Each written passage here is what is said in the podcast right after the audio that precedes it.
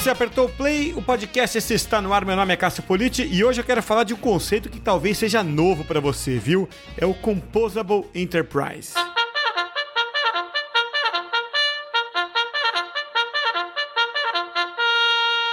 Na edição de hoje do podcast, eu tenho a satisfação de receber o Lucas Tempestini, que é Global Marketing Manager da Sensidia.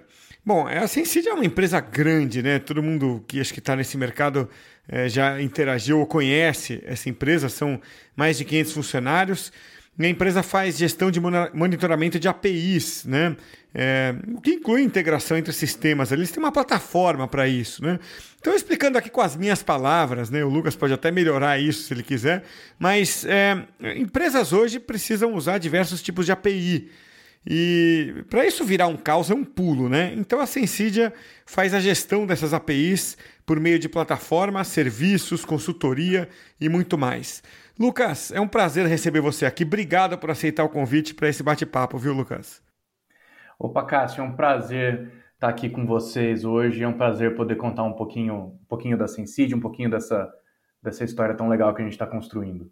E APIs, é, a gente é, que está no marketing digital sabe né, que elas estão por aí, é, mas elas estão é, em tudo, né, em quase toda a transação que você faz ali, especialmente envolvendo diferentes sistemas, né, é, existe com maior ou menor grau de complexidade a API.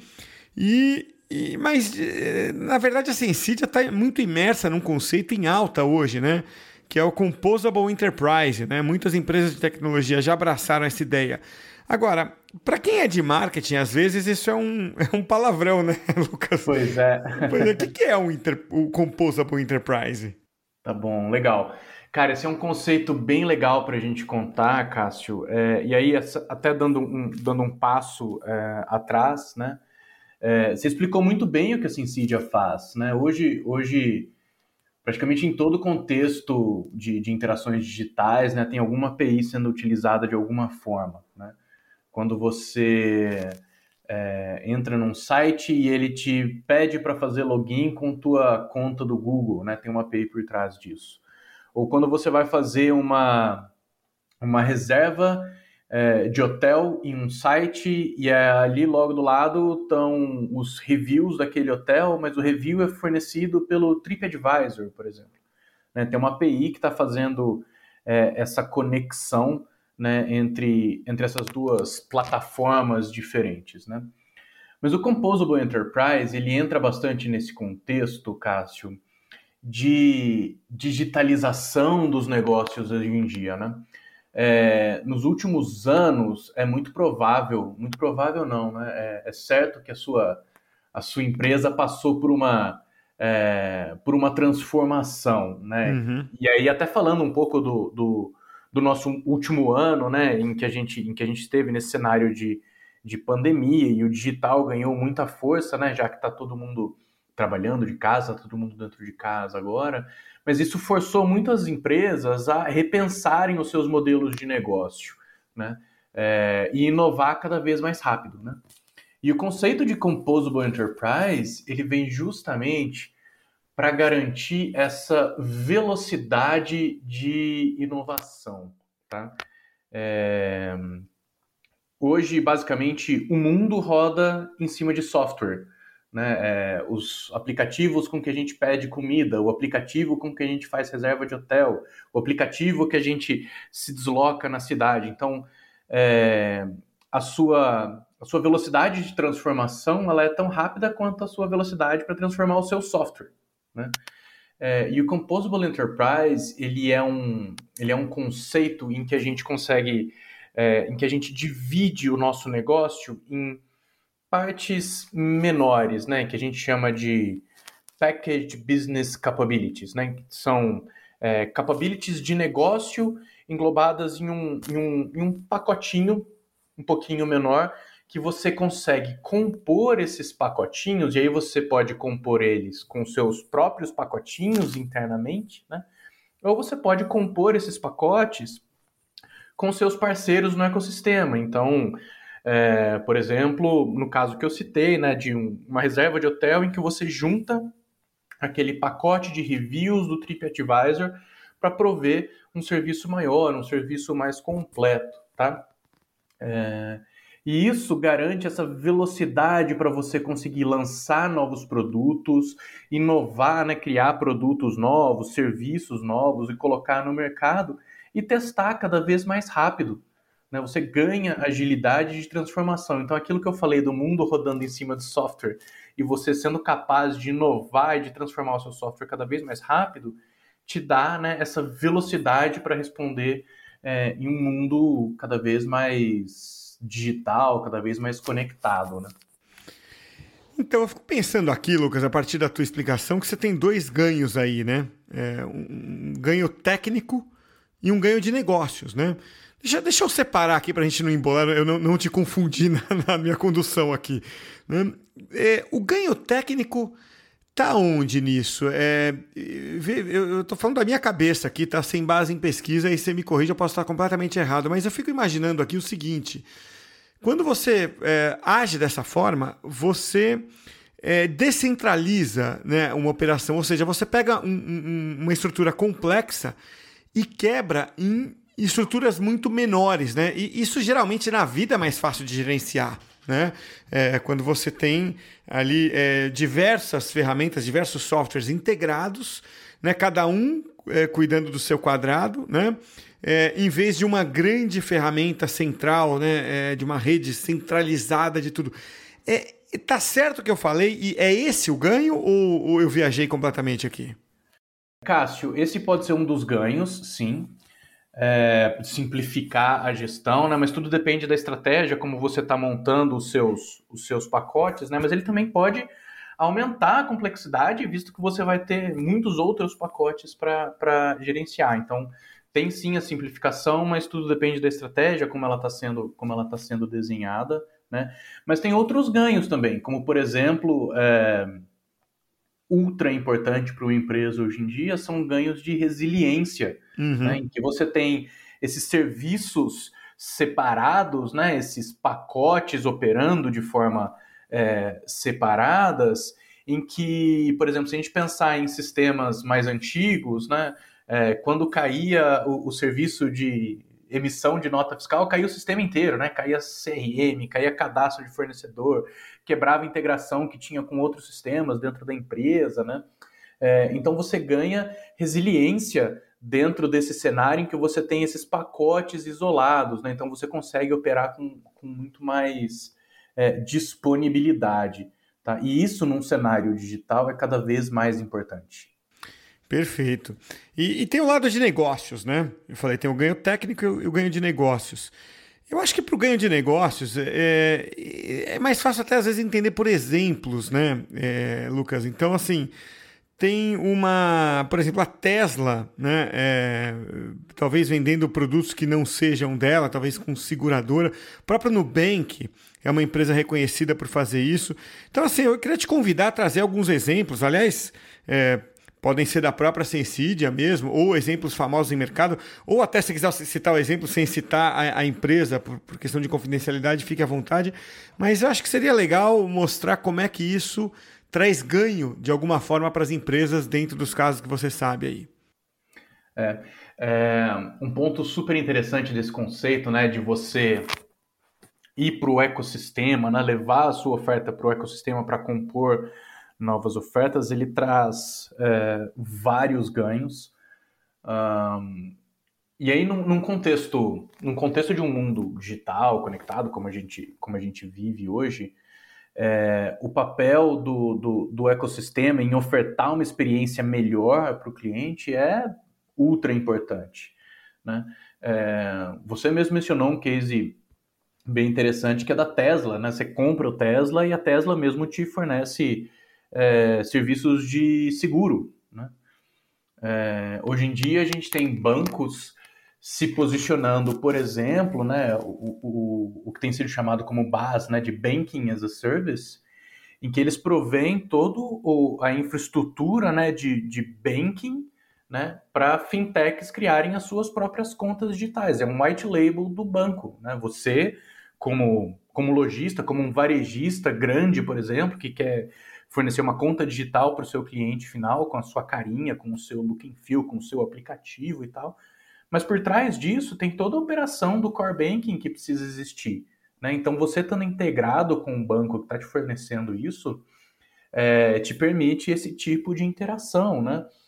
É, tem outros casos, por exemplo, tem um cliente da Sensidia é, que fornece crédito. Né? E, e, eles usaram essa estratégia de API para integrar com lojistas. Né? Então, no momento da compra lá, você está numa loja, você faz uma compra grande, está né? Tá mobiliando seu apartamento, compra geladeira, micro-ondas e tal, tudo mais, compra um monte de coisa. E na hora de pagar, ele te oferece o crédito. Né? Uhum. Ele te uhum. oferece o serviço de, de, é, de crédito. Tudo isso acontece dentro do sistema de PDV da loja.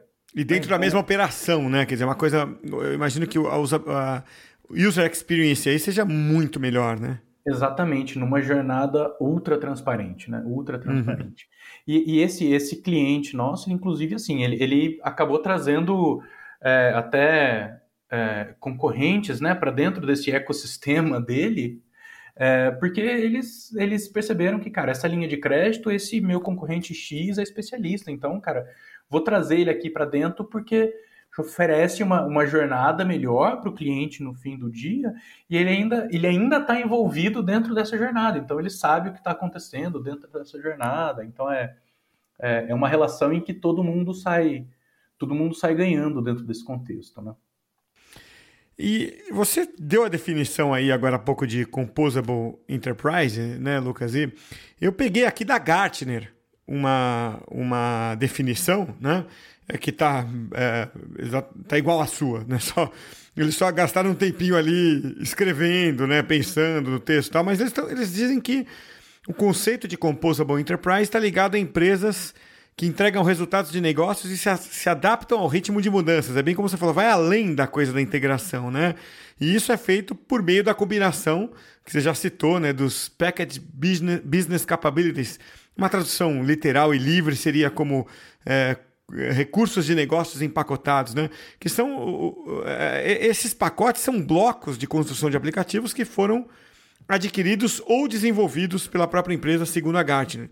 Então, é, é, é, é pelo que eu entendi, acho que o público está ouvindo entendeu também, são as empresas organizam os softwares, cada um numa caixinha, né?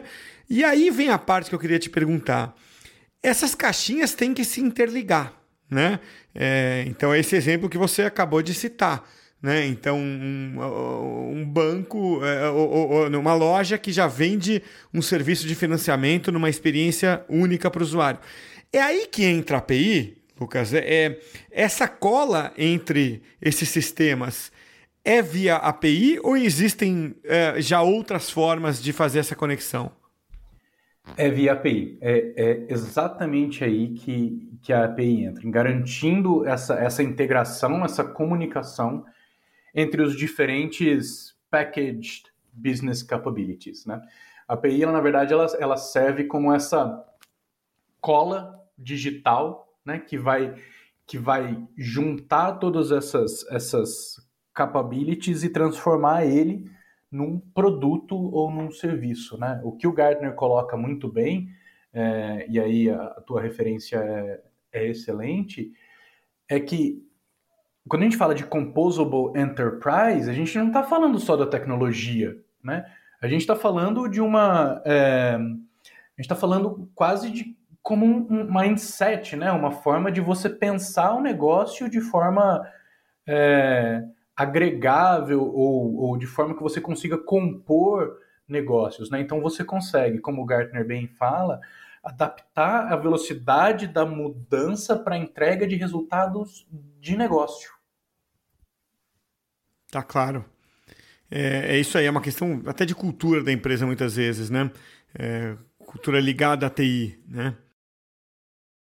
Exato, exato. Tem toda, tem toda uma mudança é, cultural, né, para entender que é, tudo que está sendo lançado, criado, né, ele tem que ser lançado como se fosse esse esse pacote menor ou tudo que você já tem hoje, né? Especialmente se a gente estiver pensando em, em é, empresas grandes, empresas mais antigas, cara, você tem todo o, o, desafio dos sistemas legados, né? Como é que você é, como como é que você tem ali, e o legado ele tem muito valor, né? Como é que você uhum. cria um, um, business, um package business capability a partir de um, de um legado, né? Tem todo esse desafio que, que precisa ser pensado, né? Então tem toda essa mudança cultural de pensar de forma, é, de forma a compor a empresa como se fossem pequenos legos, né? Que você consegue ir juntando para montar um, um, algo muito maior.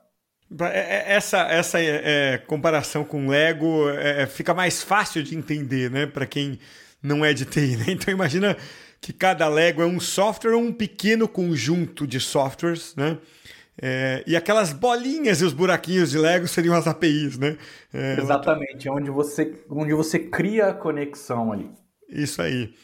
E qual o tamanho que isso pode ter? Porque você fala assim, ah, beleza, a Sensidia é uma empresa de é, que, que, como eu apresentei no começo, é uma empresa que é, faz esse não só a tecnologia, mas o projeto principalmente, né, para que a coisa fique bem estruturada ali quando você tem muitos softwares trabalhando para você. Né? É, então, para deixar claro pessoal, assim, a marketing usando um software que se comunica com o departamento financeiro, que se comunica com o departamento de vendas, e é, mas você não tem só um software, não é só um CRM, você vai criando outras coisas ali. Chega uma hora numa enterprise que você fala, pô, isso aqui isso aqui não pode ser essa coxa de retalho, isso aqui tem que ser uma, uma estrutura unificada. Aí você fala em API, ah, eu, eu fico pensando o seguinte, Lucas, pô, eu precisei uma vez aqui conectar um software que a gente, pequeno software que a gente fez, a APIs de Facebook, de Twitter e tal. Pô, contratei um carinha lá, é, freelancer de TI, um cara bom, e ele foi lá e fez as conexões de API e tal, um trabalho, sei lá, de oito horas. Né? É, esse é o tamanho talvez mínimo que isso possa ter, né? É, qual é o tamanho máximo que isso pode ter? Cássio, é difícil dizer. Não sei se tem um tamanho máximo. Infinito. Eu acho que, eu acho que tende ao infinito, porque é, tem, um, tem um quote do Philip Kotler, e aí os, os, a galera de marketing vai conhecer Conhece, muito sim. bem, é, que é bastante interessante, em que ele diz que nos, nos dias atuais, né, é, as competições já não são mais entre as empresas, né? as competições são entre é, ecossistemas cada vez mais complexos. É, então, assim, se a gente pensa num, num cenário, por exemplo, como pegar uma das APIs mais utilizadas no mundo, né? Uh, Google Maps, né? Quantos aplicativos, quantas empresas usam a API do Google Maps para fazer geotagueamento? Né? É, é, é, é, um, é, um, é um cenário que tende ao infinito. Assim. Se a gente tem. É, você pode pensar nas suas integrações internas, nos seus, é, nos seus serviços internos e tudo mais, beleza, você tem esse, esse, esse mundo finito, né? Sempre em evolução, mas finito. Né? Mas quando você vai indo cada vez mais para o lado de uma plataforma aberta, né? É, você pode ter a sua plataforma interna, você pode ter sua plataforma restrita, em que você integra com alguns parceiros que você escolhe ali, eu quero me integrar com fulano, cicrano, beltrano, ou você pode ir para um mundo aberto, né? em que você abre as suas APIs para que desenvolvedores desenvolvam em cima dos teus serviços, é, para que outras empresas consumam esses seus serviços para complementar os seus próprios serviços e tal. Então isso pode é, isso tende a um, a um, número muito grande, né? Você está num cenário agora que é, você precisa gerenciar essas integrações porque as pessoas estão usando seus serviços para criar outros serviços que você talvez nunca tinha imaginado. E como é que você vende isso, hein, Lucas? É, é, eu sei que vocês é, trabalham nesse cenário de maior complexidade, né? E quando eu pergunto como é que se vende isso, eu quero dizer o seguinte: é uma cultura já difundida no TI, essa necessidade? É, é um estágio já maduro do mercado para dizer assim: olha, é, nós realmente precisamos né, de, de, fazer isso de forma estruturada, organizada, porque senão o prejuízo depois é muito maior. Uma hora você cria ali uma né, uma, uma engenhoca, né, depois você não sabe nem por onde nem por onde começa mais, né, mais ou menos como uma estrutura de fiação de uma casa, né, ou você faz o projeto, segue, mantém aquilo organizado, né, ou um dia você abre o forro lá e não entende mais nada de qual fio sai para qual lugar, né. É, então a minha pergunta é Já tem uh, uma consciência no mercado, especialmente na área técnica, né, dessa necessidade ou vocês estão na fase de educar o mercado sobre essa importância? É, hoje, Cássio, já existe sim a noção do. Já existe essa, essa a questão da urgência e da necessidade de estar cada vez mais, mais organizado dentro desse cenário, dentro desse contexto digital. Né? E realmente a venda da Sensid é uma venda bem complexa, né? Porque a gente está falando de. A gente pode pensar só, só né, como a Sensidia está vendendo uma plataforma para gestão de APIs, ou como a gente costuma chamar, uma plataforma de integrações modernas, né?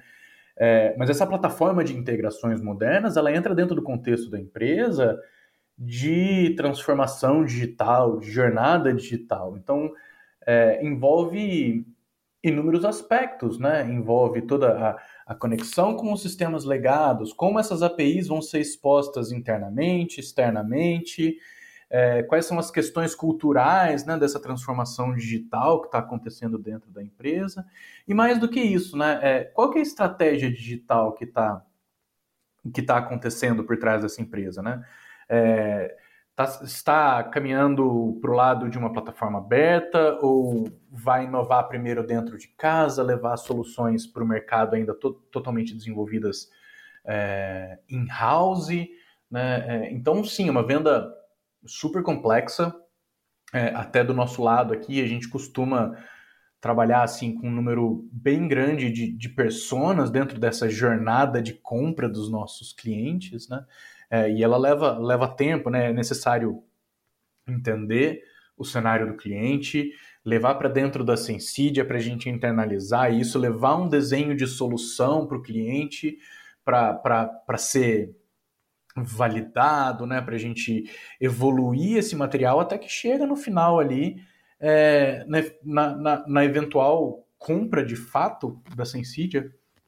É, porque quando, quando a gente trabalha dessa forma, como a gente chega lá no, no, no final desse processo né, de, de, de, compra, a gente tem uma solução que atende de fato é, as necessidades do cliente, né? Porque elas foram mapeadas, elas foram trabalhadas, né? Então, por isso que é super importante é, quando a gente olha para o time de é, o time de business da Sensity, a gente tem diversas frentes, né? A gente tem é, marketing, conteúdo de comunicação, branding e tudo mais. A gente tem o time de growth, a gente tem é, o time de soluções, né? Que entra para compor essa solução em tempo de é, em tempo de jornada de compra, né, em tempo de pré-venda, a gente tem o time de venda, a gente tem o time de customer success, né, para garantir o sucesso do cliente é, depois da compra, né, garantir que o cliente está tá, tá usando e está crescendo e isso está tendo impacto no negócio do cliente. Né? Então, é um, realmente é um ciclo de é um ciclo de venda bastante complexo, né? envolve muita gente, não só do nosso lado, mas envolve bastante gente do lado do cliente também.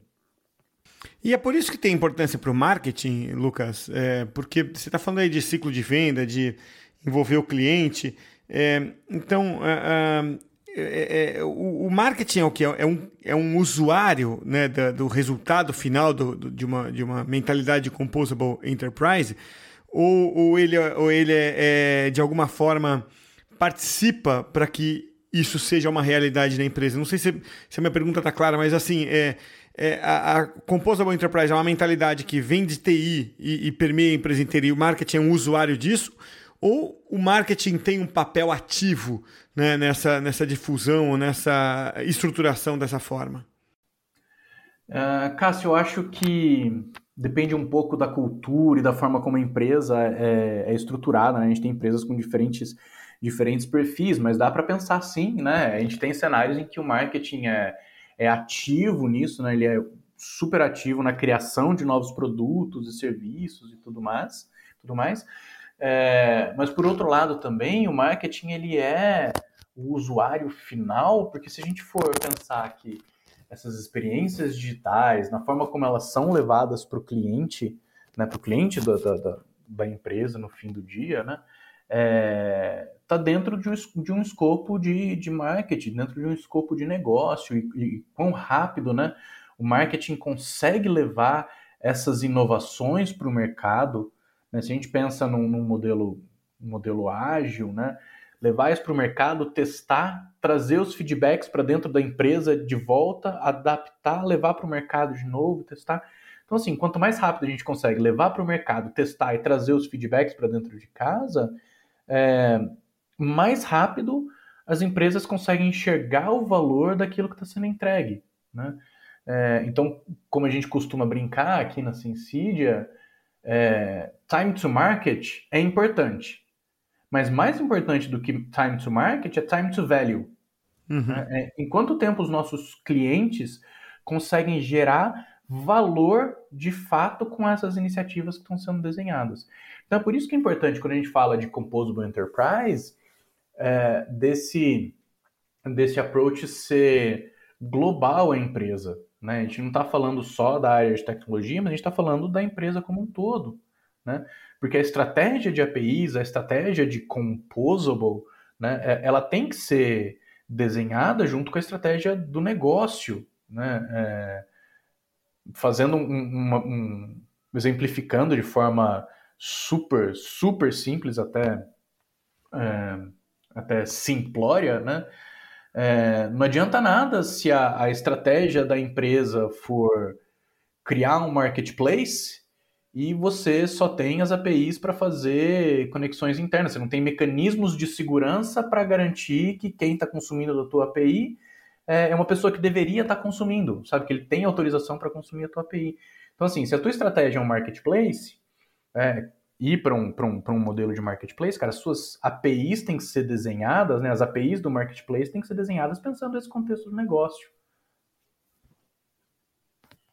Legal, Lucas. E é, queria, para a gente fechar o papo aqui, é, queria entrar um pouquinho no, no, num conceito que eu acho que está próximo desse, né? Você pode confirmar, né? Que é o Open Banking, né? Eu acho que as pessoas estão começando a prestar mais atenção a ele agora, né? É, peguei até uma definição aqui do, do, próprio Nubank, né, que diz que a base do Open Banking é simples, né? Todo mercado financeiro deveria adotar uma camada de tecnologia padronizada, né? uma forma de comunicação fácil é, para simplificar a, a, portabilidade de dados. Né? Então, é, em outras palavras, e com as minhas palavras aqui, né? se eu tenho os meus dados lá no Santander, de repente eu vou e abro uma conta no Itaú, no Bradesco, no Nubank, eu aceito que esses bancos tenham acesso fácil aos meus dados, a minha capivara, né? Assim, uhum. do que eu já fiz no passado tal. Então, o, é, o Open Banking não apenas permite que isso agora seja feito, mas ele facilita isso. O Open Banking é, tem, tem similaridade, tem parentesco com tudo isso que, que você descreveu aqui hoje? Total, total, Cássio. É, o Open Banking, ele. Bom, antes de mais nada, assim, é, é, é meio. É impossível falar de Open Banking e não falar de LGPD. Né? Sim. É, porque uma das coisas, né, a, a regulação vem justamente para ditar isso, né? Falou, o dono dos dados sou é eu. É. Sou eu. É. Eu decido o que eu quero fazer com, com os meus dados ali que o, o, o meu banco tem.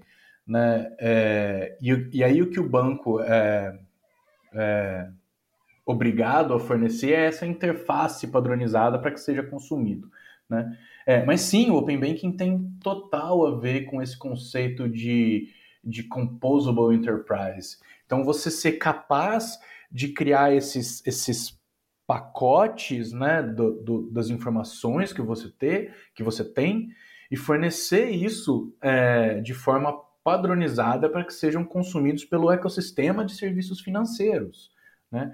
Então, ele está ele tá totalmente relacionado a, a esse contexto, mas é, mais do que isso, o Open Banking ele vem para dar esse poder para o pro, pro usuário, né? dar esse poder para o cliente, né? e ele vem é, para alavancar esse processo de inovação, né? de, de que você tem é, as fintechs consumindo informações cada, de forma é, padronizada, né? ele vem é, estratégias, como eu mencionei, né, de banking as a service, de, de ser capaz de prover é, o core bancário ali para que ele seja, para que você faça white label, para que você crie novas contas digitais, né? O Open Banking tem total a ver com esse sentido de composable enterprise. Especialmente se a gente pensar no contexto dos bancos grandes, né, em que eles têm todo o desafio dos sistemas legados, né, que já são antigos e que tem é, uma quantidade de informação é, super valiosa lá dentro, é, de você ser capaz de alavancar isso, né, ser capaz de criar uma, uma camada de conexão em cima disso, que vai te permitir levar isso para o mundo de forma escalável, segura, né, com todos os mecanismos de controle em torno disso. Tem total a ver. Muito legal. Pô, Lucas, quero te agradecer muito aqui pelo papo. Você é muito didático aí na explicação e eu tenho certeza que é, as pessoas que ouviram tiveram a mesma sensação que eu tive, né? De acho que eu aprendi uma hoje, entendeu? É, que é, é, é, de uma forma simples. É claro que é, você está dando ali um overview, né? É, tecnicamente é, dá para fazer um MBA inteiro sobre isso, imagino, né? mas o importante aqui é, esse papel que a gente cumpre de trazer esse conceito que está em voga no mundo todo para quem é de marketing e não necessariamente tem formação em TI. Então, obrigado por essas explicações tão é, claras, tão didáticas. E volte sempre, as portas estão sempre abertas. Obrigado, viu, Lucas? Obrigado, Cássio. É um, é um prazer falar contigo, é um prazer levar, levar esse assunto para a comunidade. Eu acho que a galera de, de marketing está cada vez mais é, próximo né, desse contexto de tecnologia. O Martech está aí para provar isso. Né? Muito legal trazer esse, esse assunto para vocês hoje. E é um prazer.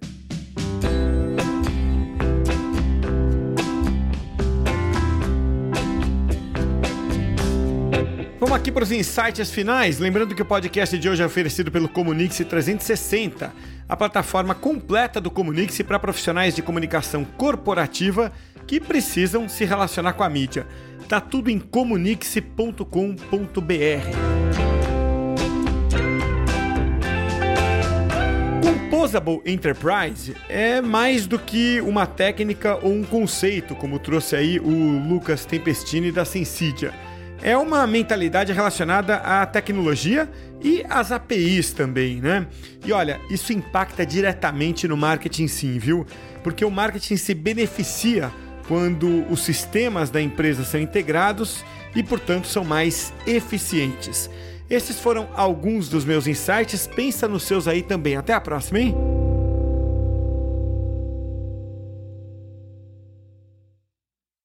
For confidence in your financial plan, look for a CFP professional. When your financial advisor earns the CFP certification, it means he or she is trained to provide ethical financial planning across a holistic range of topics, from retirement and investing to taxes and estate planning, all in your best interest. So, with a CFP professional, you'll feel confident in your financial plan today and tomorrow. Three letters do make a difference. Visit letsmakeaplan.org to find your CFP professional. This man has just entered the gas price madness zone, pushed over the edge by skyrocketing gas prices. The remedy? Upside, the free app that gives you cash back for every gallon of gas you buy. Hey, wait a minute. Did you just say there's a free app I can get that'll actually pay me cash back on every gallon of gas I buy? Yes. Escape the gas price madness zone with the Upside app and earn real cash back on every gallon of gas you buy. Yeah, yeah, yeah. Enough of the theatrics. Just tell me more about this Upside app. Okay, it's super easy. Just download the free app and use it whenever you buy gas. Upside users can earn hundreds of dollars in cash back. Wow, thanks, announcer guy. I'm downloading the Upside app now. Download the free Upside app to earn real cash back every time you buy gas. Use promo code MINUTE for an extra 25 cents per gallon or more cash back on your first fill up. You can cash out anytime. Just download the free Upside app and use promo code MINUTE for a 25 cents per gallon or more bonus on your first tank.